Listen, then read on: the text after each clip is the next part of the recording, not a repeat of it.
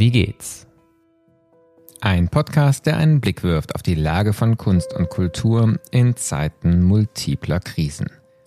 Mein Name ist Martin Zierold und ich bin Gastgeber dieses Podcasts, den das Institut für Kultur und Medienmanagement KMM an der Hochschule für Musik und Theater Hamburg produziert. Die heutige Episode von Wie geht's ist nicht nur eine Begegnung mit einem sehr geschätzten Kollegen, sondern auch eine Begegnung zweier Podcasts. Ich habe heute Steven Walter zu Gast, seit Herbst 2021 Intendant des Beethoven-Fest in Bonn und selbst auch Podcaster mit seinem Format Classical Contemporary. Neben Gesprächen mit KünstlerInnen hat Steven Walter sich dort ein Jahr lang ungefähr einmal im Monat mit mir über seinen Wechsel vom Podiumfestival in Esslingen nach Bonn ausgetauscht. Eine Form der öffentlichen Reflexion des Prozesses der Intendantwerdung, die sowohl bisher niemand auf einer solchen Position in einer großen öffentlichen geförderten Kultureinrichtung gewagt hat. Steven Walter und ich werden dort auch 2023 regelmäßig sprechen. Zu hören auf www.classicalcontemporary.art und überall, wo es auch diesen Podcast gibt.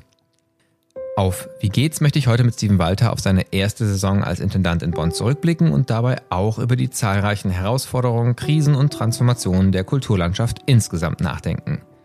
Wer mehr über seinen Werdegang wissen möchte, der findet wie immer biografische Angaben in den Shownotes dieser Folge und auf unserer Website www.wiegehts-kultur.de. Dort ist auch das erste Wie geht's mit Steven Walter verlinkt, das wir 2020 geführt haben. Und jetzt steigen wir direkt ein in das heutige Gespräch. Ich bin per Zoom verbunden mit Steven Walter, mit dem ich in den vergangenen anderthalb Jahren immer wieder auf seinem Podcast gesprochen habe. Er war aber auch schon mal bei Wie geht's zu Gast und jetzt machen wir etwas ganz Verwegenes. Wir machen ein Podcastgespräch, das auf beiden Plattformen veröffentlicht werden wird. Sehr schön, Steven, dass wir heute Abend miteinander sprechen können. Und so ein bisschen orientieren wir uns an der Wie geht's Dramaturgie in unserem Austausch. Deswegen ist die obligate erste Frage an dich. Wie geht's? Hallo Martin, erstmal freut mich sehr, dass wir wieder sprechen. Äh, es geht mir gut. Es geht mir, ähm, es geht mir wirklich, wirklich gut nach einem sehr anstrengenden ähm, und sehr intensiven Jahr 2022. Wahrscheinlich das, wahrscheinlich das anstrengendste und intensivste, was ich erlebt habe. Ähm, aber mir geht es trotzdem gut oder vielleicht auch gerade deswegen, weil es auf eine Art überstanden oder ähm, doch alles in allem gut überwunden wurde. Es ist ja immer, und das, darüber sprachen wir ja sehr intensiv in unseren äh, Coaching-Folgen bei Classical Contemporary, bei meinem Podcast.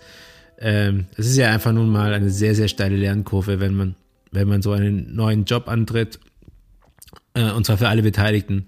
Und das geht auch nicht ganz, das geht nie ganz reibungslos ähm, intern, extern sehr, sehr viele Herausforderungen gehabt, aber ich bin eigentlich insgesamt sehr glücklich, ähm, wie es, wie es von uns allen gemeinsam gemeistert wurde und ähm, insofern freue ich mich auf Weihnachten, ehrlich gesagt, aber ähm, ist, ist, ist gut. Ja, ähm, wir wollen ja auch so ein bisschen zurückblicken tatsächlich auf dieses Jahr, ähm, das irgendwie ein auf vielen Ebenen anstrengendes Jahr für viele Menschen wahrscheinlich war und auch ein für dich nochmal ganz besonderes, besonderes Jahr. Ähm, alle, die zuhören, wissen es wahrscheinlich, aber einfach nochmal sagen, dass es ausgesprochen ist. Erstes Jahr, wo dann deine Intendanz der Beethoven-Festspiele wirklich insofern sichtbar wurde, als eben das Festival jetzt unter deiner Intendanz stattgefunden hat. Ähm, ich würde auch da mal direkt einhaken wollen, weil wenn du sagst, es ist vielleicht das anstrengendste Jahr ever, ähm, dann vermute ich, dass zu Hause relativ viele Menschen zuhören und nicken. Ich habe auch innerlich so ein bisschen genickt und das Gefühl gehabt, so ja, da, da ist irgendwie gef gefühlte Wirklichkeit auf jeden Fall, ist da was dran. Das heißt, ich habe das Gefühl, wahrscheinlich kommen da zwei Sachen zusammen. Das eine ist eben diese sehr besondere Situation. Nicht alle von uns, die hier zuhören, sind auch Intendanten eines Festivals in diesem Jahr geworden, beziehungsweise zum ersten Mal eben das Festival durchgeführt. Ähm, und andersrum scheint 2023 schon auch strukturell, ähm, kulturell ein Jahr gewesen zu sein, das irgendwie in, in, in unseren kulturellen Bubbles jedenfalls, äh, in, in unseren Milieus äh, für ganz viele Menschen wirklich ein besonders herausforderndes war. Wenn wir versuchen, das auseinanderzudröseln ähm, und erstmal auf das gucken, was sehr spezifisch für dich ist. Was würdest du denn im Rückblick sagen? Ähm, du hast so das Stichwort Lernkurve gesagt. Was war für dich das Anstrengendste oder was sind so Faktoren gewesen, die, die das für dich jetzt im Rückblick auch besonders nochmal äh, spürbar werden lassen, so die, die, diese ähm, besondere Herausforderung 2023, erstes Festival. 2022, sorry. Ich bin wir, sind, genau, wir sind immer zwischen den Jahren, sind wir so zwischen Zukunft und Vergangenheit. Ähm, also im, im vergangenen Jahr ist definitiv das Große für mich gewesen, einfach diese neue Rolle. Ähm, es ist nun mal etwas ganz anderes, einem solchen Festival wie das Beethovenfest, wie dem Beethovenfest vorzustehen und künstlerisch zu verantworten, ähm, als so seine eigene Gründung, die man von null auf aufgebaut hat. Das war ja die Geschichte mit Podium Esslingen. Das waren meine zwölf Jahre von ähm, 2009 bis 2021. Äh, da, da, wächst man extrem rein. Das ist alles extrem selbstselektiv, letztlich, was da stattfindet und wer da mitmacht. Ähm, und hier komme ich in ein neues Team rein, muss mir das Team auch erstmal so entwickeln, dass, dass es für mein Konzept funktioniert. Ähm, es, es ist so gut wie alles Neues. Muss sich das so vorstellen, es ist wie ein, weiß nicht, ein Fahrzeug, so ein Festival, so ein Tanker, der sagen in voller Fahrt letztlich sich total umtransformieren muss. Äh, und genau so anstrengend, wie man sich das vorstellt, ist das dann auch, weil man muss sozusagen, the show must go on, ne? Man ist in ganz normalen Zeitläufen gefangen letztlich und muss äh, operativ ein Festival hinbekommen mit allen Finanzierungsfragen und so weiter und so fort und gleichzeitig eben diesen, eigentlich dieses komplett neue Produkt, nicht nur inhaltlich, sondern auch in der Kommunikation, in so vielen Fragen aufsetzen. Und, ähm, und das, das bedarf einfach extrem viel Aktivierungsenergie äh, von der Führung ähm, das mal so grundsätzlich gepaart eben natürlich für, mit der für mich auch komplett neuen, neuen Rolle. Und das wiederum gepaart mit einer Situation, wo wir aus der Pandemie rauskommend äh, die Pandemie noch, noch spüren einerseits und andererseits ähm, in multiple andere Krisen reinfahren. Äh, das ist so ein perfekter Sturm eigentlich. Ähm, der aber auch produktiv sein kann. Und ich glaube, wir haben das Best, Allerbeste daraus gemacht. Und wir haben eigentlich ein tolles Jahr, ein tolles Festival erlebt, äh, mit vielen Learnings natürlich auch, aber ähm, all das, all das ist, kostet sehr viel Kraft. Und aber das ist halt der Job, vor allem am Anfang muss man sehr viel investieren. Und ich glaube, wir kommen jetzt in etwas ruhige Gewässer. Äh, und die Investitionen werden sich allmählich aus Zahlen. Aber ich glaube, ähm, was einfach allgemein auch wirklich schwierig ist, ist dieses gewissermaßen organisationale Long Covid, wenn man so will. Also, dass es schwer ist, die Organisation wieder in Gang zu kriegen. Das, das berichten sehr viele Kollegen. Gepaart mit einem, ich habe meinen schönen Begriff Long Couching gehört. also, dass die Leute sich gewohnt, äh, ja, die Leute sind einfach haben sich an, äh, angefreundet mit ihrer Couch, mit Netflix, mit so einer Heimlichkeit. Es ist allgemein schwierig, die Leute wieder zu aktivieren, zu Kulturveranstaltungen zu kommen. Das berichten ja fast alle. Und so mussten wir auch nochmal extra viel investieren, damit die Leute auch kommen. Ähm, das, alles das ist sehr anstrengend. Hm.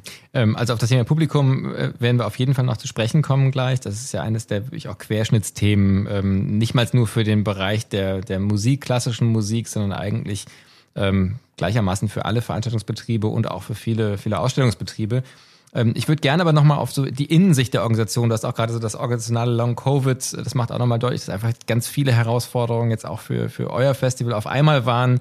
Auch mit einer stabilen Intendanz wäre sicherlich das schwierig, ähm, wieder, wieder sozusagen in eine neue Normalität zu kommen. Ähm, und dann aber mit einer neuen Intendanz, mit neuen Ideen, mit ja auch dem Anspruch und dem Auftrag, ähm, nicht einfach nur weiter so zu machen und zugleich ja doch aber auch ein unglaublich traditionsreiches Festival zu sein, das ja auch ganz viel Geschichte mitbringt. Das stelle ich mir, wie du es sagst, anstrengend, auch sehr, sehr spannend vor. Ich habe gerade beim Zuhören irgendwie eine Assoziation gehabt. Ich weiß nicht, ob du das, die, die, die Fernsehserie The Wire geguckt hast vor vielen Jahren. Für die, die das, das nicht kennen, ähm, es geht eigentlich ja um Baltimore, ähm, äh, Stadt, in der ganz große Drogenabhängigkeit ist und so jede Staffel erzählt eigentlich ein soziales System, könnte man sagen, im, in der Auseinandersetzung mit der Drogenwelt. Ähm, mal ist es die Polizei am Anfang, dann ist es aber auch das äh, politische System, dann ist es auch das Schulsystem. Und alle diese, ähm, äh, jede Staffel gemein hat eigentlich, dass es so eine Handvoll von, von Heldinnenfiguren gibt, die eigentlich mit großer persönlicher Integrität und Motivation und Leidenschaft versuchen, was zu bewegen. Und ein bisschen ist es so eine soziologische äh, äh, ähm, äh, Tragödie, weil am Ende ist das System immer stärker als diese Heroen, diese heroischen Figuren. Ähm, und es passiert eigentlich herzlich wenig, obwohl ähm, viel, viel Leidenschaft investiert wird. Ich habe, als ich dir zugehört habe, gedacht, so ein bisschen ist vielleicht, das, um Gottes Willen jetzt bitte keine Analogien zu, äh, zu organisierter Kriminalität und Drogenabhängigkeit. Fast schon Drogensumpf hier. Aber so ein, so ein Festival, was es so lange gibt und dann so eine neue Intendanz. Ich finde einfach, die Frage ist ja unglaublich naheliegend. Wie viel von dir also wie viel konntest du das Beethovenfest verändern und wie viel hat das Beethovenfest dich verändert? Das ist vielleicht die Kurzform der Frage, die ich versuche zu stellen. Ja, das ist eine gute Frage. Ich ähm, definitiv etwas von beiden natürlich. Äh, ich glaube, ein Festival hat den strukturellen Vorteil, wenn es ein Vorteil ist, dass also dass man dass man das schon echt schnell verändern kann. Also es ist äh, Festivals anders als jetzt zum Beispiel so ein Orchester oder ein auch ein Konzerthaus oder eine Oper hat erstmal eine Tabula rasa Struktur sozusagen. Also man kann prinzipiell jedes Jahr neu erfinden, was dieses Festival denn tun soll oder macht. Ich sag mal prinzipiell, weil natürlich in Wahrheit gibt es extrem viele Zwänge. Ähm, und, ähm, und diese Zwänge sind auch systemisch sehr mächtig. Äh, und es ist wirklich gar nicht so einfach, da, da auszubrechen. Es gibt doch sehr viele Zwänge, die wir ähm, beachten müssen oder die bedingen, was möglich ist. Ähm, das sind finanzielle Geschichten, die ich auch erst verstehen musste, zum Beispiel das Geschäftsmodell, also wie das überhaupt, wie ein Programmbudget überhaupt zusammenkommt. Das hat sehr viele, vieles mit Bedingungen zu tun. Ähm, und letztlich äh, ist, liegt, liegt da der Möglichkeitsraum. Ne? Man muss letztlich finanzielle Entscheidungen treffen. Ähm, und es gibt Gründe, warum Dinge so sind, wie sie sind, nämlich weil sie lange Zeit so funktioniert haben. Aber jetzt sind viele diese, diese Fragen, wo, wo rein investieren wir, was ist uns wichtig, was ist unsere äh, unseres Wirk unser Wirkungsmodell auch gewissermaßen. Also was, was wollen wir erreichen? Wofür, für wen sind wir da? Ähm, und diese, diese Fragen sind letztlich entscheidend äh, zu beantworten und dann kann man schon vieles bewegen, auch vieles auf einmal. Also ich glaube jetzt, also ich bin der Schlechteste, vielleicht das zu, das zu bewerten, aber das, was ich ähm, was das Beethovenfest jetzt war, ist schon entschieden anders, als was es 2019 war. Ähm, und die einen finden es so besser, die anderen finden es so besser, aber es, es geht schon. Man kann schon sehr viel, sehr schnell ändern. Aber natürlich bin ich auch jemand anderes, als ich 2019 war, sozusagen in, in meinem professionellen Output, weil es nun mal eine ganz andere Fragestellung ist. Aber ich glaube, ähm, ich sag mal so, ich glaube, dass, dass das Beethovenfest ähm, hat, hat sich also wir haben uns irgendwo in der Mitte getroffen, sozusagen, ich und das mhm. Beethovenfest. Und das ist ein sehr spannender Ort. Mhm.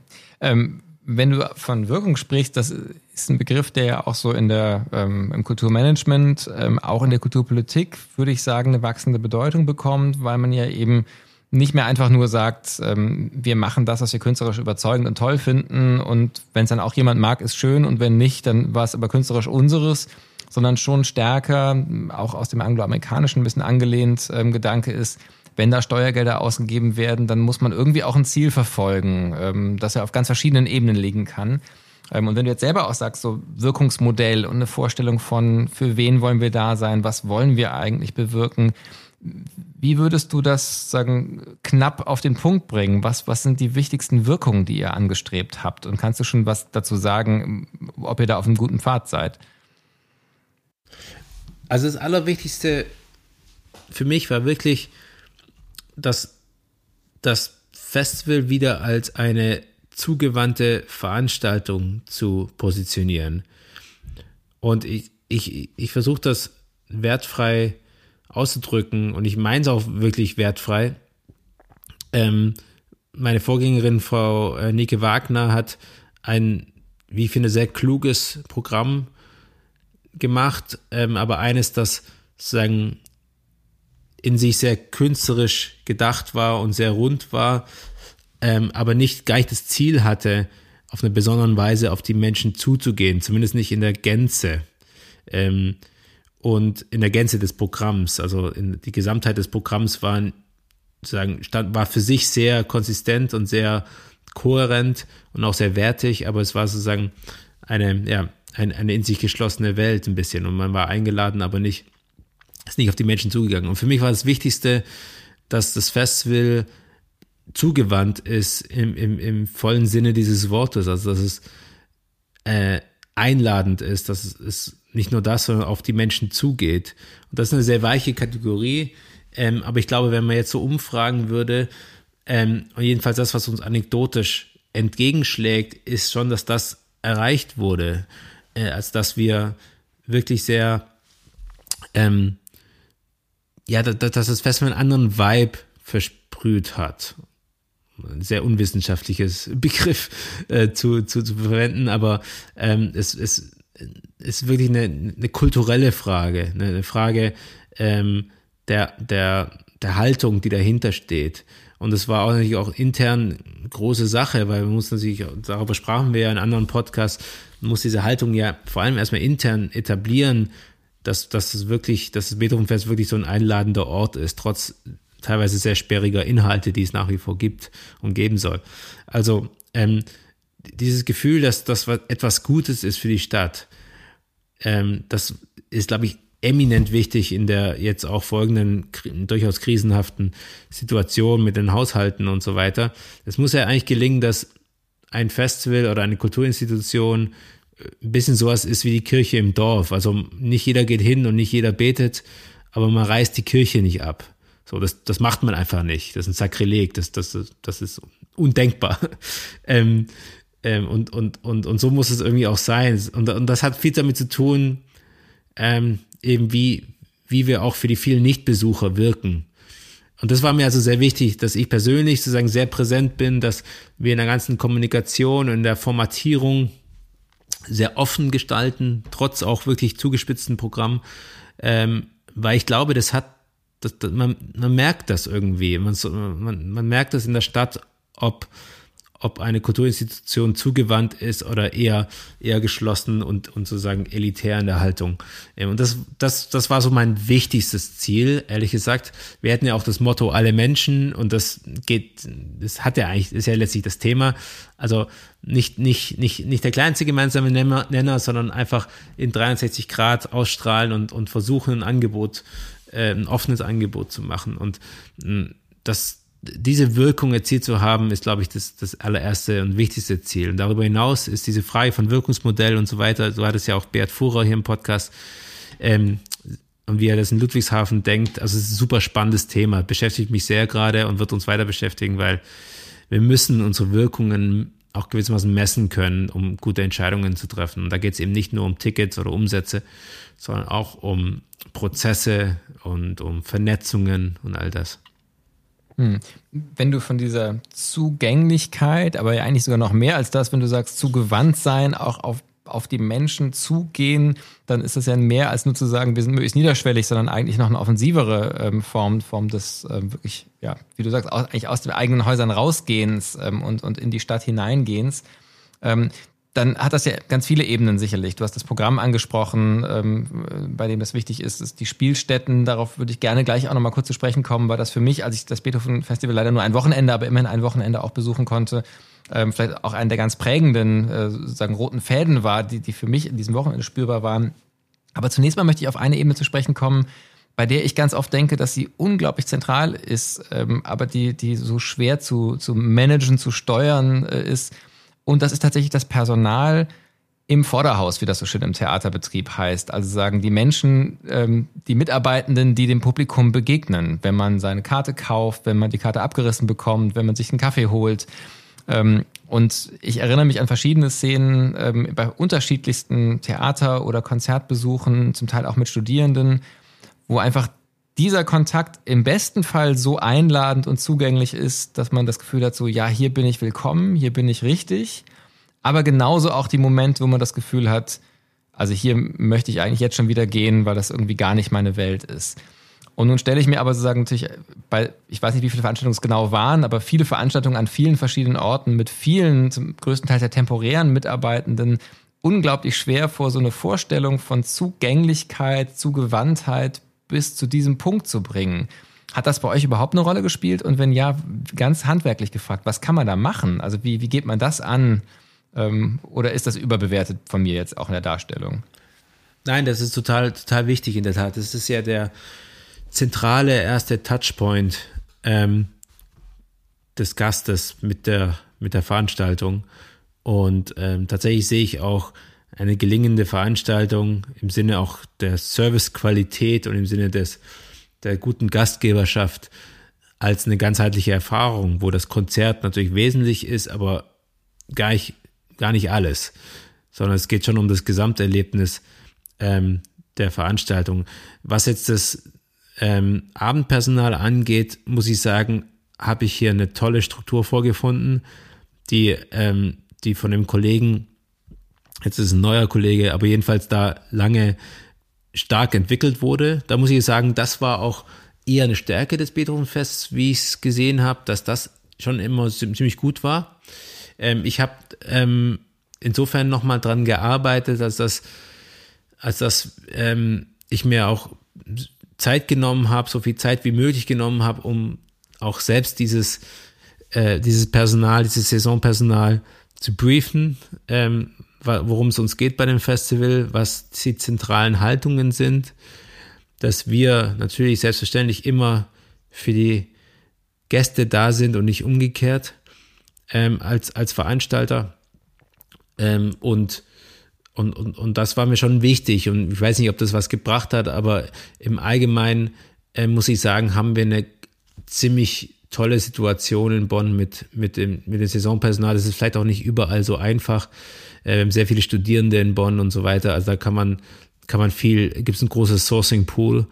Ähm, aber es ist ein sehr wichtiger Punkt in der Tat. Äh, und, und, und, und auch die, auch die vielen äh, Projektkoordinatorinnen, also es ist auch Saisonpersonal, das aber ein bisschen über längere Zeit ähm, am Start ist, über den Sommer hinweg äh, das Festival vorbereitet. Das sind die ganz wichtigen Touchpoints, ähm, wiederum auch zu den Künstlerinnen. Und auch da, wir haben ja einen zweiseitigen Markt. Wir haben ja einerseits das Publikum und andererseits die Künstler.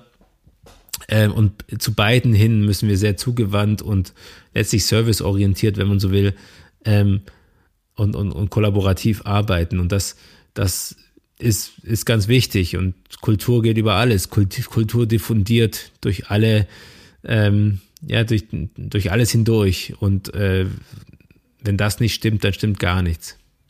Mhm. Also spannend, auch spannend, wenn du auch zum Beispiel sagst, dass, dass du dir auch persönlich die Zeit dann nimmst. Ähm, ich kann mir auch vorstellen, dass, dass das bestimmt einen Unterschied macht. Ähm, das Zweite, was ich gerne für das Thema Zugänglichkeit ähm, äh, und Zugewandtheit ansprechen möchte, ist das Thema Räume, Veranstaltungsorte, könnte man auch sagen. Ich habe gerade gesagt, für mich war das ganz prägend. Ich habe mir an zwei Abenden zwei Konzerte erstmal angeguckt. Das eine war im Alten Bundestag im Plenarsaal ein Ort, der nun wirklich, muss man sagen, es nicht leicht macht, eine Konzerterfahrung äh, äh, erstmal zu haben. Ich habe auch selber ein bisschen gebraucht, ähm, um, um anzukommen an dem Ort als, als Konzertort, aber als dann wirklich auch von den Balkonen Chöre sangen ähm, und tatsächlich auch so ein bisschen das, das zu einer fast theatralen Form wurde. Ähm, ich glaube, also ich habe mit vielen gesprochen, die da waren, dann so auch in der Pause danach. Ähm, das, das hat gebraucht, aber es war dann ein Ort, der tatsächlich dazugehörte und nicht einfach nur irgendwie eine, eine vermeintlich originelle Idee war, weil es wirklich sagen anderswo nicht das gleiche Konzert hätte sein können, weil es auch eine politische Dimension hatte ähm, und so weiter. Ähm, zweite ist das alte Schwimmbad in, in Bonn, mitten in der Innenstadt, das bei euch ja auch Festivalzentral ein bisschen war, aber eben auch ein Veranstaltungsort. Ähm, was vielleicht so einfach mal leichter auch als Ort funktioniert in, in meiner Wahrnehmung, ähm, natürlich auch ein gewisser Hipness hat, ähm, so, so auch dieses äh, shabby Schick eines alten Bades äh, mit allem, was dazugehört, ähm, hat total Spaß gemacht. Ähm, und ich sage jetzt mal einen Satz, den du wahrscheinlich selber so gar nicht sagen dürftest. ich habe am zweiten Abend dann irgendwann gedacht, es ist eigentlich ein Geschenk, dass Bonn gerade keinen vernünftigen Konzertsaal hat, ähm, weil man sich sozusagen nicht entschuldigen muss, wenn man an solche Orte geht, ähm, dass man so eine tolle Halle, die man vielleicht hat, nicht nutzt, sondern weil man eigentlich gezwungen ist, nach Orten zu suchen. Und ich habe das als eine große Bereicherung empfunden, diese Selbstverständlichkeit, ganz verschiedene Orte zu bespielen. Aber das ist, wie gesagt, jetzt auch so eine punktuelle Erfahrung, die ich einfach auch nur von wirklich einem Wochenende mitgenommen habe. Wie stehst du selber zu dieser Frage? Ich meine, bei Podium war das ja auch schon ein ganz großes Thema, ähm, eben das Konzert mit dem Ort zu verbinden. Ähm, und wie steht das wiederum aber in einer Stadt wie Bonn, die ja eigentlich seit Jahrzehnten sich sehnt nach einem besseren Konzertsaal? Äh, ähm, das, das ist ja nochmal eine andere Situation, wenn man dann eigentlich vielleicht sage selber als, als Festivalmacher ähm, gerade darin seine Stärke hat, auch andere Orte mit, mit äh, Musikleben zu füllen. Ja, das ist in Bonn ein ähm, heikles und umstrittenes, umkämpftes Thema geradezu. Ähm, mit, mit vielen Wunden auch ähm, versehen. Also das ist, das ist wirklich schmerzhaft, wenn man mit Leuten spricht, äh, die diese ganze Entwicklung auch miterlebt haben oder auf der einen oder anderen Seite gekämpft haben. Das ist eine lange Geschichte, die ich jetzt gar nicht erzählen will mit Festspielhaus ja oder nein und dann doch nicht und dann Renovierung Beethovenhalle und dann das große Baudesaster, äh, ähm, was sich da aufgetan hat und die nunmehr, ich glaube, sechs- oder siebenjährige Verspätung äh, der Wieder Wiedereröffnung. Also das ist natürlich eine sehr unglückliche Geschichte insgesamt und eine klaffende Wunde in der Kulturlandschaft in, in Bonn, muss man sagen. Also da leidet vor allem natürlich das Orchester der Stadt, das Beethoven-Orchester, daran, einfach keine Spielstätte zu haben. Und wir leiden da durchaus auch drunter. Also wir haben für das große Format einfach nicht den Ort, muss man sagen. Wir haben ein paar Termine in der Oper, ähm, wo wir so ein paar Sachen machen können, die, die eben größer sind, große Gastorchester und so weiter, Dinge, die man auch erwartet vom Beethovenfest. Ansonsten sind wir äh, obdachlos sozusagen. Ähm, aber du hast natürlich recht, das ist auch eine Chance. Und ehrlich gesagt auch, ich denke, kein unwesentlicher Teil äh, der Entscheidung, mich hierher zu holen, weil nicht allen fällt dazu was ein. Und ich bin ja nun einfach spezialisiert darauf, ähm, auf die Frage, wie kann Musik in unterschiedlichsten Raum, Räumen wirken, was kann man aus Nicht-Konzertorten machen, all diese Dinge. Und es gibt natürlich ganz viele tolle Orte in Bonn. Also das Victoria Bad, dieses alte Schwimmbad, hast du erwähnt, im Plenarsaal, das ist ein ikonischer Ort der Demokratie, eigentlich extrem auratisch, aber natürlich kein Konzertort. Es gibt den alten Bundes, äh, Bundesratssaal und so weiter. Es gibt ganz tolle Orte tolle Kirchen auch. Aber da muss man eben kreativ mit umgehen, in der Tat. Und das, das war der Versuch auf jeden Fall, äh, mit unterschiedlichen Formaten auf die unterschiedlichen Orte zuzugehen. Ähm, und das ist meistens ganz gut gelungen, würde ich sagen. Ähm, und in vielen Fällen muss man halt auch erstmal ähm, anfangen und diesen Ort auch etablieren überhaupt als, als musikalischen Ort. Aber ich bin sehr froh insgesamt, wie das angekommen ist und wie das ähm, wie das auch aufgenommen wurde und, und, und geradezu mehr davon auch ähm, jetzt äh, erwartet wird. Und das ist, das ist toll. Ich finde es sehr, sehr wichtig, dass ein Festival sich nicht hinter, hinter bestimmten Architekturen verschanzt. Äh, ich halte es eigentlich für eine große Chance, in die Tiefe und Breite der Stadt durch verschiedenste Räumlichkeiten äh, und auch verschiedenste Kollaborationen, die da, damit immer hergehen, weil ein Ort ist ja immer irgendwie auch sozial-ästhetisch belegt in irgendeiner Weise. Und ähm, da die Vielfalt zu suchen, ist total spannend. Also insofern, ich würde es unterschreiben, auch wenn ich mir manchmal schon wünschen würde, wir hätten was, wir hätten mehr für so das, das, das Orchester in, in Residence oder das Gastorchester, äh, was dafür haben wir einfach tatsächlich die Räume nicht. Aber ansonsten finde ich das eine große Chance in der Tat. Das ist eine große Chance fürs Beethovenfest, ähm, eben tief in die Struktur der Stadt einzudringen. Mhm. Jetzt haben wir ja so verschiedene Aspekte erkundet von den programmatischen Ebenen, auf denen so deine Vorstellung eines zuge einen zugewandten Festivals ähm, ähm, sich auch realisiert und ich denke so im, im, im, ersten Jahr auch wirklich schon sehr beeindruckend realisiert hat. Ähm, vielleicht auch bevor du nachher nochmal selber so eine Art von Fazit geben kannst, würde ich gerne nochmal, wenn man das als Change-Projekt sich anguckt, sagen, ähm, wenn ich das, das Thema Organisationsentwicklung, Veränderung unterrichte, äh, ist eine meiner Kernbotschaften, man muss keine Angst vor Widerstand haben, man muss Angst davor haben, wenn gar kein Widerstand ist, weil dann ist irgendwas faul. Wenn es wirklich eine Veränderung ist, entweder glaubt dann keiner dran, ähm, oder alle tun nur so, als würden sie mitmachen. Ähm, aber ähm, so ist, jede substanzielle Veränderung hat immer auch natürlich kritische Stimmen und hat immer auch die schmerzhaften Punkte, wo auch vielleicht Sachen auch wirklich verloren gehen, die, die wichtig sind. Weil man eben auch nicht alles äh, sagen zu jeder Zeit immer realisieren kann, was vielleicht wünschenswert wäre. Wenn du jetzt selber mal auf die auf diese Schmerzpunkte guckst, äh, da wo vielleicht wirklich auch äh, auch Widerstand da war, sei es Widerstand, der der ertragen werden muss, oder vielleicht auch Widerstand, der der was durchgesetzt hat, was was du nicht gemacht hättest von dir aus. Was wäre so ein Beispiel, ähm, wo du sagst, da da war es äh, konflikthaft oder zumindest spannungsreich und eben in diesem Sinne von von äh, schmerzhafter Veränderung? Ja, ähm, es, es gab natürlich schon Themen, die, die auf Widerstand gestoßen sind. Äh, das, das wäre, wie du sagst, anders auch äh, geradezu ja, verwerflich, wenn es nicht so wäre mit, mit dem, mit dem, mit der Ambition, mit der ich hier eingetreten bin. Das, das ist faktisch nicht möglich, ein prononciertes Programm zu machen, äh, und auch vor allem so ein anderes, anderes Programm, als was davor war und dabei nicht Leute auch vom Kopf zu stoßen. Ich glaube, ich war sehr überrascht, wie wenig es war, muss ich sagen, ganz ehrlich. Ähm, und zwar lag das, glaube ich, aber daran, dass ich mich als Person, und ich meine das jetzt nicht selbstlobend in keiner Weise, sondern einfach, das ist eine Strategie, die, glaube ich, aufgegangen ist, ähm, hab ich, ich habe mich sehr exponiert. Ich habe mich sehr persönlich, äh, sagen, assoziiert mit diesen Themen und dadurch, ähm, ja, da, damit bin ich einfach hausieren gegangen, durch die verschiedensten Kreise und, und, und meine Erfahrung auch immer wieder ist, äh, wenn man persönlich dafür steht, wenn man persönlich mit den Leuten kommuniziert, die Leute, die Leute auch ernst nimmt in ihren, mit ihren Bedenken und mit ihren Anmerkungen und mit ihren Tipps, die die Leute ja immer haben. Äh, wenn man das wirklich sich anhört, und oft kann man dabei ja wirklich auch vieles lernen, wenn es auch nur das ist, wie die Stimmung in der Stadt ist äh, oder in diesen Kreisen, dann, dann erkämpft man sich so viel künstlerische Freiheit. Ähm, es ist natürlich mühsam und anstrengend, weil man muss viele Runden drehen, man muss viel, sag ich mal, auch herumsitzen manchmal. Äh, aber wenn man das vor allem am Anfang macht, glaube ich, hat, gewinnt man sehr viel künstlerische Freiheit. Ähm, weil, weil letztlich das, was die Leute aufregt, ist ja eher dieses nicht dazugehören oder nicht, nicht dazugehörig fühlen. Ähm, und, und das ist meine Erfahrung schon in Esslingen gewesen, wo wir ja durchaus sehr ab, abgefahrene Sachen gemacht haben und trotzdem eine Bürgerschaft gewinnen konnten.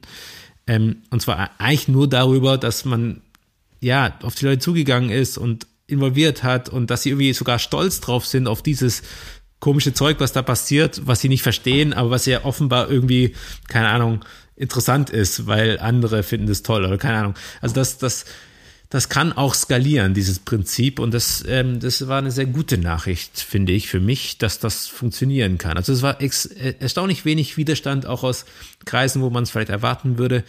Interessanterweise ist der Widerstand an den, oder gar nicht interessant, das ist vielleicht auch naheliegend, aber mich hat es überrascht, äh, ist es eher so an den, an den klassischen aktuellen ähm, Frontlinien der, des Kulturkampfes, sag ich mal. Also wir haben halt angefangen zu gendern und es haben, da drehen manche Leute durch einfach bei dem Thema.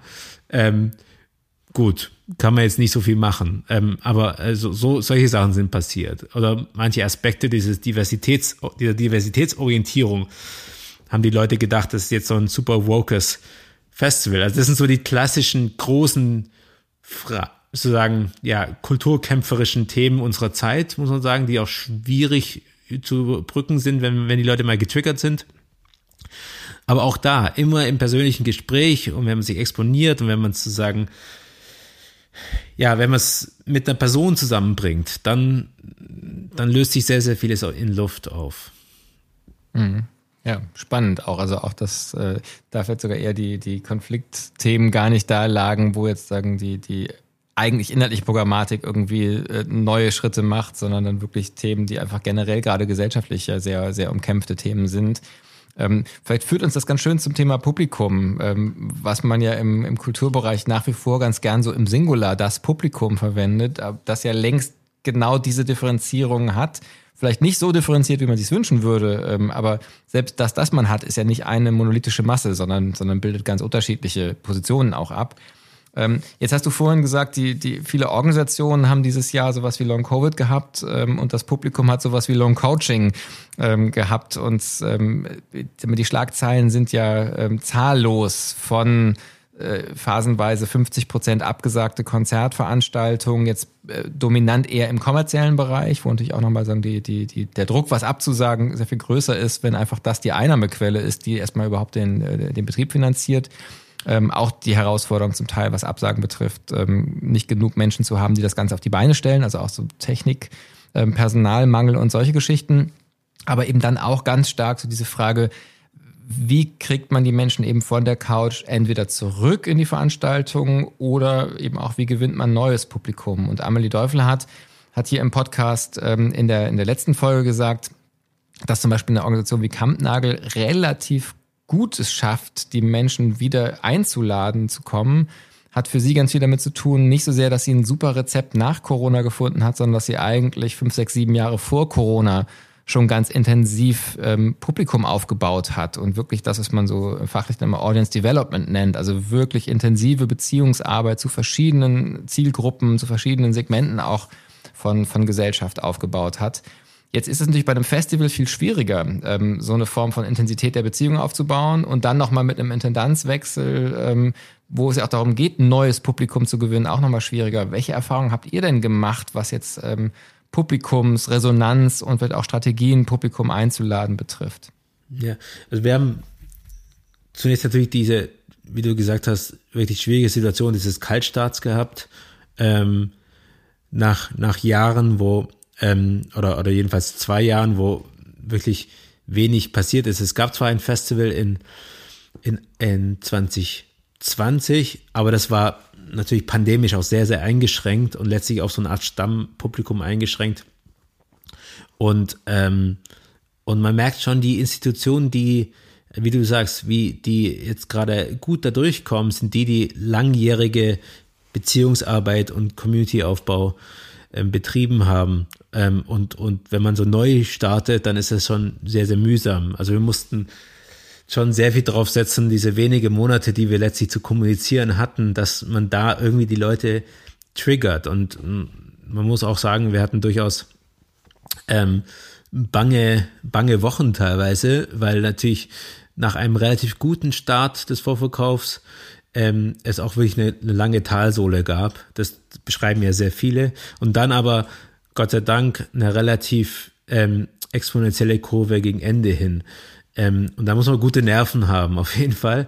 Ähm, und wir sind dann relativ gut, wenn natürlich auch mit, mit, mit Verlusten, aber doch, doch ganz, ganz gut, auch im Vergleich jetzt zu anderen Horrorzahlen, die man so hört, ähm, durchgekommen. Vor allem aber, was mich freut, ist eine Dynamik aufgekommen. Man hat gemerkt, die verschiedenen Ansätze, die wir so gefahren haben mit den ganz unterschiedlichsten Communities, die tragen Früchte, da entsteht eine Dynamik, da entsteht eine, eine, eine Viralität auch. Ähm, und das, das ist eigentlich das, worauf man aufbauen kann und muss.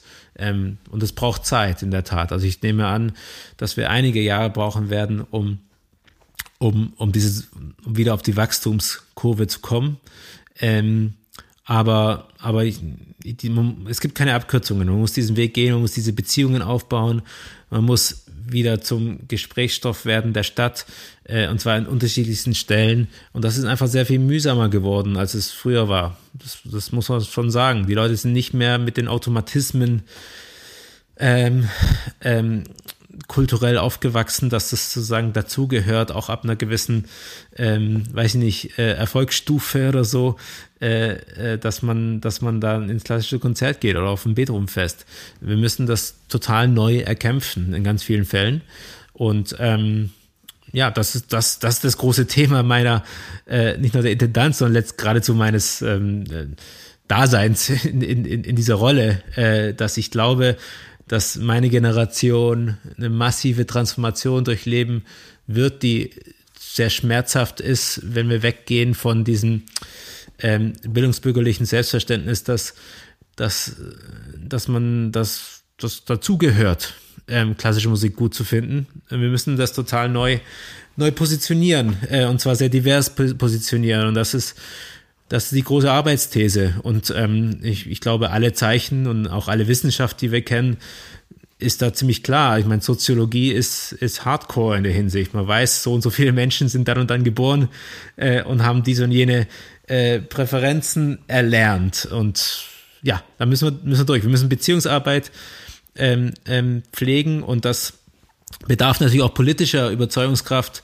Und da bin ich ganz froh, dass ich das Gefühl habe, unser Aufsichtsrat ist wirklich auch dabei bei diesem Projekt, hat da Lust drauf, äh, beziehungsweise sieht die Notwendigkeit ähm, und, und, und dass einem auch die Zeit gegeben wird, weil das ist natürlich äh, wirklich sehr wichtig. Äh, man kann zwar kurzfristig, äh, das versuchen gerade viele mit ähm, einem eher ängstlichen beziehungsweise äh, ja auf, auf, auf, auf kleinsten gemeinsamen Nenner zielenden Programm ähm, zu, zu punkten, aber ich glaube langfristig ist das ist das auch wieder verheerend, weil äh, wir müssen mutig sein mit unseren Inhalten, äh, weil gerade dann kann es uns, glaube ich, gelingen, äh, die Diversität der Gesellschaft ähm, zu erreichen oder zumindest hinreichend viele zu erreichen, dass man eben diese Kirche im Dorf sozusagen bleibt.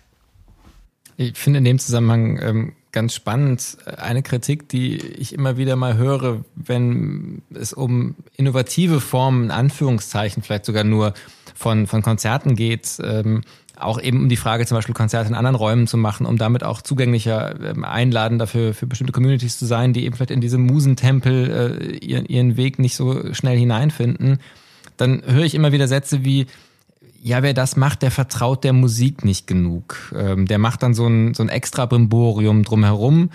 Ähm, und wenn ich mir aber dann die, die Programme angucke, äh, die, die die Menschen machen, die diese Statements sagen, dann habe ich das Gefühl, die vertrauen aber 95 Prozent der Musik auch nicht genug, weil die auch glauben, sie können irgendwie ein zeitgenössisches Werk nur dann spielen, wenn sie einen absoluten Gassenhauer daneben äh, programmieren. Ähm, das ist so ein ganz seltsamer Gestus, ähm, auch von, von was es da zu bewahren gilt und zu schützen gilt und was eigentlich die Musik sei, ähm, äh, die, ist, äh, die, die da gehütet wird in diesen Tempeln.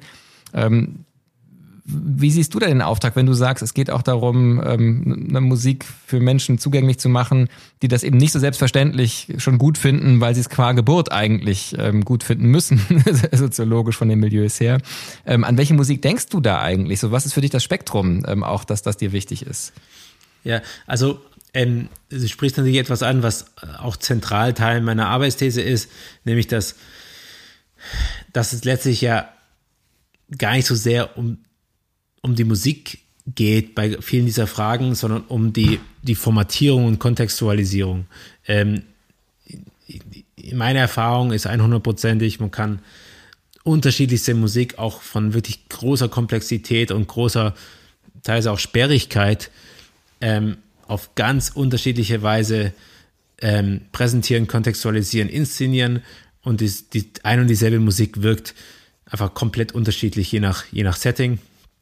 Ähm, das, das ist etwas, das, das haben andere Kunstformen auch schon längst verstanden. Also wenn wir jetzt die bildende Kunst nehmen, die, wo der Kurator sich nicht andere, nichts anderes tut, als sich zu überlegen, wie, wie inszeniere, kontextualisiere ich die Kunst, eine Ausstellung zu, oder die User Experience durch diese Ausstellung zu gehen. All diese Fragen, sagen der, der, der, des Kontexts, ähm, sind total unterbeleuchtet immer noch. Und ich würde sagen, da hat sich sehr, sehr viel getan in den letzten 10, 20 Jahren, aber ist immer noch sehr un un unterbeleuchtet. Und das, was die Leute denken, wenn die an klassische Musik denken und die Vorurteile, die sie haben, haben halt selten was mit der Musik zu tun, sondern mit, mit den sozialästhetischen Codes drumherum. Ähm, ähm, und, und, und, und da müssen wir ansetzen, glaube ich. Und die, die Musik können wir wirklich ist, ist, ist ein sehr zentraler Punkt natürlich, aber der, der können wir vertrauen. Wir wissen ja, dass sie super ist. Äh, was, was wir nicht, äh, also wir sollten nicht auf die Formate vertrauen sozusagen, äh, äh, sondern wir sollten da kreativ werden und da überlegen, wie kann man welche Musik, und da spreche ich tatsächlich, also für mich persönlich, das ist natürlich dann wiederum ein bisschen Ansichtssache, aber äh, für mich persönlich ist, äh, ist die Vielfalt von letztlich 400 Jahren Musikgeschichte das, was wirklich interessant ist, weil Musik ist für mich immer und definitionsgemäß eine Zeitkunst, die im Hier und Jetzt passiert. Es ist etwas zeitgenössisches per se. Und die Frage ist einfach, wie, wie verbinden wir das? Wie kuratieren wir das? Wie kontextualisieren wir das? Und das, ähm, und deswegen hat man im Programm alles Erdenkliche von natürlich viel Beethoven, weil wir sind das Beethovenfest, äh, über aber auch sehr viel ältere Musik bis hin zur ähm, queeren Performance Party. So, das ist, und, und Uraufführungen. Ähm, und ich glaube, diese Vielfalt ist unsere Stärke, weil wir eben, ähm, ja schon zu sagen, die, schon die klassische Musik ist ja kein kohärentes Genre. Also wir tun, wir, wir nennen irgendwie Musik von äh, Palestrina, also irgendwie Renaissance-Musik bis äh, zu Stockhausen, nennen wir alles klassische Musik und das ist natürlich absurd, weil es ist so unterschiedlich. Also wir sind schon sozusagen Post-Genre unterwegs, wenn man so will. Äh, und dieses Post-Genre einfach konsequent weiterzudenken und sagen, wir machen Kunstmusik, auch ein schwieriges Wort, aber besser vielleicht noch als klassische Musik. Ähm, äh, Musik mit Kunstanspruch und es kann popkulturell geprägt sein, es kann ähm, äh, die meiste klassische Musik ist letztlich auch popkulturell geprägt und so weiter. Machen wir jetzt viele Fässer auf. Aber ähm, genau, also äh, es, geht wirklich um die Vielfalt, nicht nur der Musik, der können wir vertrauen, ähm, sondern vor allem der, der Darstellungs- und Erlebnisform. Und daran müssen wir arbeiten. Das ist unser Job sozusagen. Unser Job ist natürlich, die Musik gut darzustellen, aber da gibt es ja super gutes, äh, gute Ensembles und gute, gut ausgebildete äh, ähm, Künstlerinnen. Also da sind die Strukturen sehr stark. Wo die Strukturen nicht stark sind, sind letztlich im Ideenmarkt ähm, der, der, der, der Kontextualisierung, der Kurat Kuration das ist bestimmt ja auch das, die Programmatik der nächsten Jahre dann. Ähm, wir kommen so ein bisschen auf die Zielgeraden dieses Gespräches, denke ich. Ich würde gerne noch ähm, einfach den Blick einmal auf das kommende Jahr oder auch die kommenden Jahre vorauswerfen. Wir haben jetzt viel über das Festival gesprochen, deine Arbeit ähm, mit und bei dem Festival. Wenn du uns so ein bisschen ähm, auf, auf das nächste Jahr einstimmst, was ist für dich im zweiten Jahr wesentlich? Das ist ja auch kein leichtes Jahr, nehme ich immer an, weil das erste Jahr, da, da macht man so einen Aufschlag da haben wir auch alle noch Verständnis dafür, dass man neu ist. Da ist auch eine große Neugierde wahrscheinlich da. Und im zweiten Jahr gilt es ja dann so ein bisschen, ähm, dass es weitergeht. Ähm, wie, wie geht dir das an? Was ist für dich so im, im kommenden Jahr die größte Aufgabe vielleicht auch? Ja, ist definitiv einerseits die Konsolidierung, also das, was äh, im Zuge des Aufschlags, also das hatte ja durchaus auch Aufschlagcharakter, dieses Programm, auch mit vielen, ja, sehr outrageous äh, Positionen und, und, und, und zugespitzten äh, Formaten und so weiter. Ähm, dies, das als eigentlich etwas Selbstverständliches beim neuen Beethoven-Fest zu konsolidieren. Ähm, das einerseits und andererseits aber doch auch sehr vieles strukturell anzustoßen. Es ist ja so, man braucht ja seine Zeit, bis, äh, bis man so angekommen ist. Und das erste Festival ist immer auch ein bisschen projekthaft, ähm, dadurch, dass man eben gar nicht so viel Zeit hatte, da jetzt irgendwie etwas auf die, auf die Beine zu stellen. Jetzt erst im zweiten Jahr, glaube ich, hoffe ich, ähm, werden wir einige sehr interessante Initiativen äh, präsentieren können, die auch struktureller und nachhaltiger Art sind. Also ähm, gerade zum Beispiel wurde ein, ein Festivalnetzwerk, ein Innovationsnetzwerk ähm, vorgestellt, ähm, der Kulturstiftung des Bundes, wo wir eine wesentliche Rolle spielen. Das ist sehr interessant, also im Sinne des Ökosystems äh, wie können wir dieses gestalten, ähm, um auch als Netzwerk und äh, über das Beethovenfest hinaus Signale und ähm, neue Modelle in die klassische Musiklandschaft ähm, zu bringen.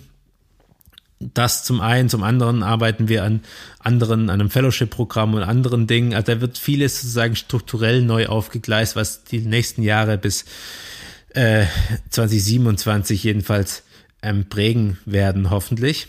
Ähm, wir haben auch das Thema, äh, also Arbeitstitel ist Überleben und zwar genau in diesem Wortsinne, also über das Leben, über die Grundlagen des Lebens, aber auch über ähm, ähm, über die ja über die Bedingungen des Überlebens und äh, ergo auch so als etwas wie Nachhaltigkeit.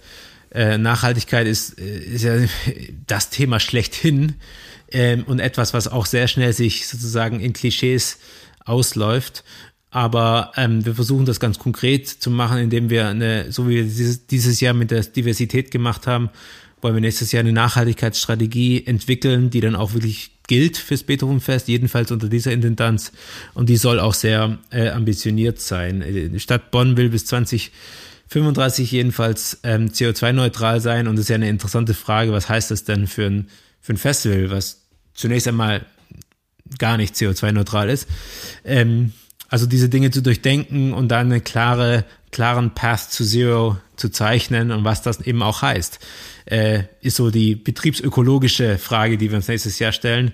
Äh, neben natürlich vielen interessanten dramaturgischen Anknüpfungspunkte an, an das Thema Mensch und sein Verhältnis zur Natur. Also da kann man sehr viel Spannendes erwarten, aber ähm, ich gehöre schon zu der Sorte, die auch, nicht ausschließlich, aber auch glaubt, dass wir uns aus der Krise heraus erfinden müssen.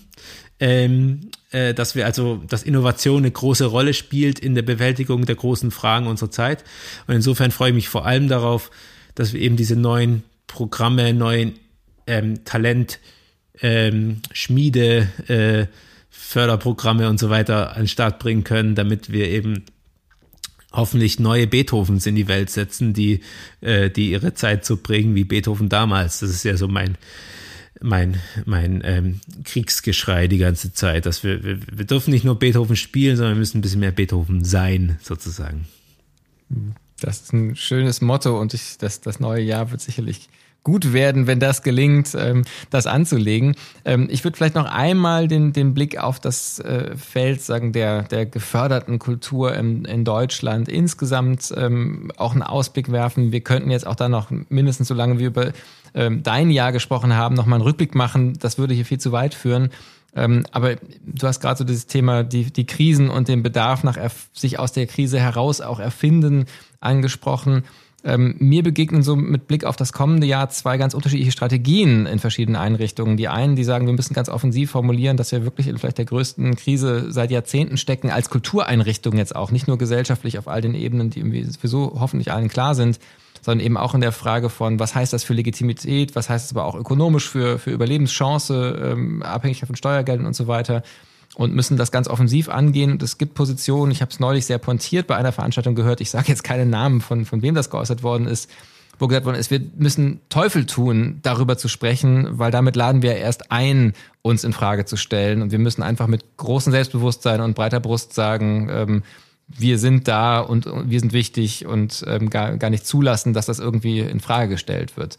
Ähm, vielleicht gar nicht so sehr deine Strategie, sondern eher dein, dein, dein Blick auf das Feld. Ähm, wie schaust du so auf die Zukunft der geförderten Kultur insgesamt im nächsten Jahr, in den kommenden Jahren?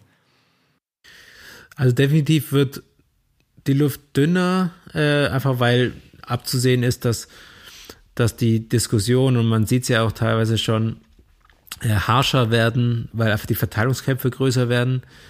Ähm, ich glaube aber ehrlich gesagt, es verstärkt sich nur das, was ohnehin notwendig ist, nämlich dass wir, dass uns gelingt, unsere jeweiligen Institutionen als wesentliche Teile der Stadtgesellschaft zu, zu, zu etablieren. Dann, also und, und, und uns damit unabkömmlich zu machen, eben wie die heute schon viel zitierte Kirche im Dorf, die ähm, also ich, ich bin auch nicht besonders religiös, ich gehe da nie hin zum Beten aber ich würde es halt auch nicht, ich würde keine Petition unterschreiben, das abzureißen, ähm, weil es einfach ein Teil unserer kulturellen Identität ist, trotz allem, ähm, sag ich mal. Und, ähm, und, und das muss uns gelingen. Und das gelingt uns, glaube ich, nun haben wir natürlich nicht, nicht, nicht die Art der Verwurzelung wie, wie, äh, wie eine Weltreligion, aber es kann uns gelingen durch, durch ähm, eben die besagte Zugewandtheit und eine, eine, Form von auch Vernetzung in der Stadt, weil Vernetzung ist sehr, sehr wichtig, vor allem für uns als Festival, also jetzt doch wieder auf uns bezogen, aber, aber es kann, glaube ich, da stellt sich die Frage, stellt sich für jeden, schaffen wir es, uns als wesentlicher Knotenpunkt eines kulturellen Netzwerks in einer Stadt oder Region zu sehen, weil dann wird das sehr viel schmerzhafter, diesen Knotenpunkt und diese Plattform, diesen Inkubator, was auch immer man sein möchte, ähm, abzuschaffen, wenn es nicht nur einem selbst wehtut, sondern letztlich der ganzen Infrastruktur, dem ganzen Ökosystem. Und das ist zum Beispiel für uns, ähm, auch für mich wirklich doch dann auch Strategie, ähm, aber auch wesentliche Rolle eines Festivals zu sagen, wir sind eigentlich eine Plattform für die, für die vielen Player, die es hier auch gibt ähm, und die, die, die sehr ambitionierte Sachen machen und für die wir eine wichtige Plattform sind. Ähm, und ich glaube, wenn man sich dahingehend nicht austauschbar macht, also ich glaube, wenn, wenn wir zum Beispiel nur ein Touring-Zirkus wären für die, die Classic-Jet-Set, dann würde man ehrlich gesagt auch zu Recht fragen, muss dieser Luxus sein?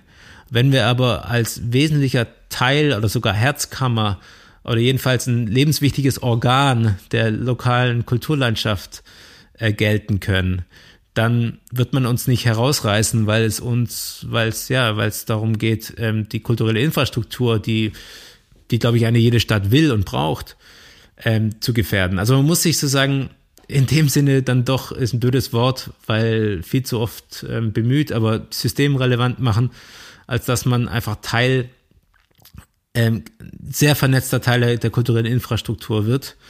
Ähm, und, und dann glaube ich, glaube ich, ähm, werden wir viele Krisen, äh, die da kommen und die da auch gekommen sind und wieder weggegangen sind, überleben. Ich meine, diese Institution gibt es schon sehr lange, aber es ist nicht, ist nicht gesagt, dass es automatisch weitergeht, weil wir laufen schon teilweise Gefahr, uns zu verselbstständigen, haben ja auch eine lange Boomphase hinter uns, die jetzt einfach vorbei ist. Äh, und das, das ist Arbeit erstmal, aber so kann es gelingen, glaube ich dann hoffe ich sehr, dass wir dich und, und das Festival auf dem Weg ähm, auch in Gesprächen begleiten können. Ich glaube, wir, wir können hier verraten, dass wir im neuen Jahr vorhaben, den Podcast, den du ja persönlich machst bei Classical Contemporary, ähm, auch fortzuführen ähm, mit Gesprächen so ungefähr einmal im Monat, ähm, wo es dann auch ein bisschen darum geht, wie deine Arbeit ähm, voranschreitet an all den Themen, die wir jetzt hier besprochen haben. Ich freue mich sehr, wenn du auch bei Wie geht's wieder zu Gast bist, ähm, dann mit den größeren Abständen und vielleicht der, der höheren Flughöhe ähm, und der eher summarischen Blick. Ähm, zum Schluss habe ich ähm, noch immer eine Frage, ähm, die sich auf den Wie geht's Podcast auch bezieht. Ähm, und zwar lade ich meine Gäste seit neuestem ein, ähm, mir einen Gast zu empfehlen, von dem sie gerne mehr hören möchten. Ähm, wen würdest du mir denn ans Herz legen? Wen sollte ich mal äh, zu Wie geht's einladen? ich würde dir empfehlen, ich weiß aber jetzt hoffe ich, dass er noch nicht bei dir war, aber ähm, ich glaube nicht. Deswegen würde ich dir empfehlen, den Professor Markus Gabriel mal einzuladen.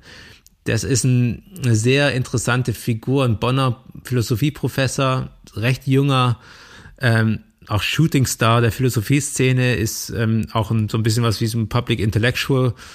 Ähm, ich habe ihn ein paar Mal getroffen, wir werden auch ein gemeinsames Projekt nächstes Jahr machen. Sehr, sehr spannende Figur, unglaublich smart und unglaublich sharp so im Denken. Äh, sehr, sehr beeindruckend. Und er ist eben jetzt auch, er, seine Professur ruht, weil er eben jetzt ähm, sowas wie der Direktor ähm, des äh, New Institute, was ja ein großer, ein großer Think- und Do-Tank, so wie ich es verstehe, in Hamburg ist. Insofern vielleicht auch äh, für, für, für dich und euch interessant. Aber Markus ähm, ist super. Markus Professor Markus Gabriel kann ich sehr, sehr empfehlen. Sehr, sehr interessanter Mensch. Wunderbar. Ist also mir auch als Name ein Begriff, aber tatsächlich noch nicht hier zu Gast gewesen. Insofern, wir werden uns auf dich berufen ähm, und ja, hoffen, sehr, sehr dass gerne. 2023 eines der Gespräche hier auf Wie geht's werden wird. Und ich freue mich Dank, auch sehr. Steven. Ja, ich freue mich auch wirklich sehr auf, auf äh, die Wiederaufnahme unserer regelmäßigen Gesprächsreihe, wo ich dann auch ähm, zurückfragen kann, wie es denn dir geht äh, und, und wie deine Arbeit, eine spannende Arbeit an, an am KMM in Hamburg, äh, was, da so, was da so abläuft. Also ich freue mich sehr auf die weiteren Gespräche im neuen Jahr und wünsche dir weiterhin schöne Adventszeit und ein gutes neues Jahr. Dankeschön. Ich freue mich auch sehr auf die Fortsetzung. Ähm, alles, alles Gute. Gute Erholung jetzt auch erstmal allen dir und allen, die zuhören. Und auf jeden Fall auf bald. Danke. Tschüss. Das war die 92. Episode unseres Podcasts Wie geht's? Kultur in Zeiten multipler Krisen. Links zum Gespräch gibt es wie immer auf unserer Website www.wiegehts-kultur.de. Dieses war die letzte Folge im Jahr 2022. Allen ZuhörerInnen wünschen wir einen guten Start in das neue Jahr, das auch gleich mit einer weiteren Wie geht's Folge starten wird. Gleich Anfang Januar ist Carsten Broster bei uns zu Gast, der Kultursenator der Freien und Hansestadt Hamburg. Ich freue mich auf das, was kommt. Bis bald passen Sie gut auf sich auf.